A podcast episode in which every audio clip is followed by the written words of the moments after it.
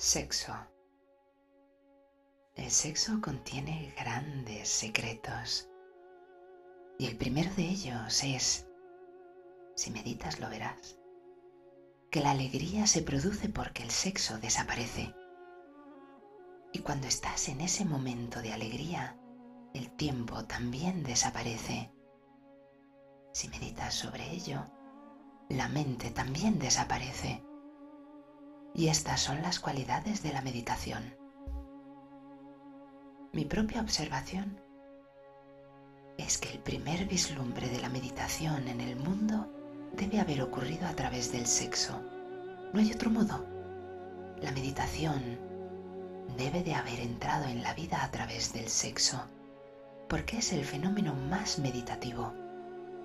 Si lo entiendes, si entras profundamente en él, si no lo usas como una droga, entonces poco a poco, a medida que crece la comprensión, que disminuye el anhelo, llega un día de libertad en que el sexo ya no te persigue. Entonces uno está tranquilo, silencioso, es totalmente él mismo. La necesidad del otro ha desaparecido. Uno puede seguir haciendo el amor si así lo elige, pero no necesita. Entonces, será una forma de compartir. El círculo de Mahamudra. Cuando dos amantes están en un profundo orgasmo sexual, se funden mutuamente.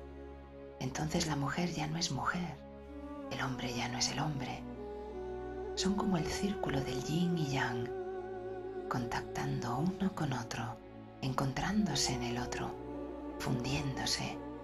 Sus identidades quedan olvidadas. Por eso el amor es tan hermoso. Este estado se llama mudra. Este estado de profundo orgasmo se llama mudra. Y el estado final del orgasmo con la totalidad se llama Mahamudra, el gran orgasmo. Orgasmo es un estado en el que dejas de sentir tu cuerpo como materia. Vibra como energía, electricidad. Vibra tan profundamente desde la base misma que olvidas completamente que es algo material. Se convierte en un fenómeno eléctrico y es un fenómeno eléctrico.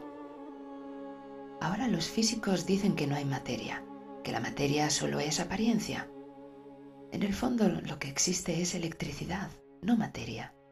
En el orgasmo llegas a esa capa más profunda de tu cuerpo donde la materia deja de existir, donde solo hay olas de energía. Te conviertes en energía danzante, vibrante. Ya no sientes los límites, son pulsantes, ya no son sustanciales. Y tu amada también pulsa y poco a poco, si las dos personas se aman y se rinden una a la otra, se rinden a ese momento de pulsación, de vibración, de ser energía, y no tienen miedo. Porque cuando tu cuerpo pierde los límites es como la muerte. El cuerpo se convierte en algo vaporoso. El cuerpo evapora la sustancialidad y solo queda la energía un ritmo sutil, pero tú te sientes como si no fueras.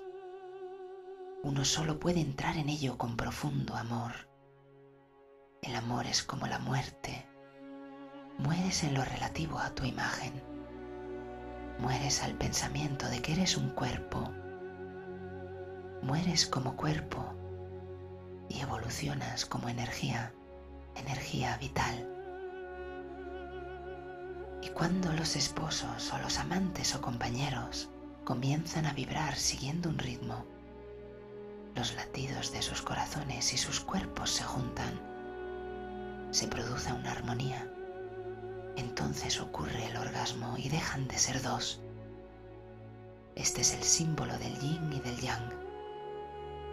El yin entra en el yang, el yang entra en el yin y el hombre entra en la mujer.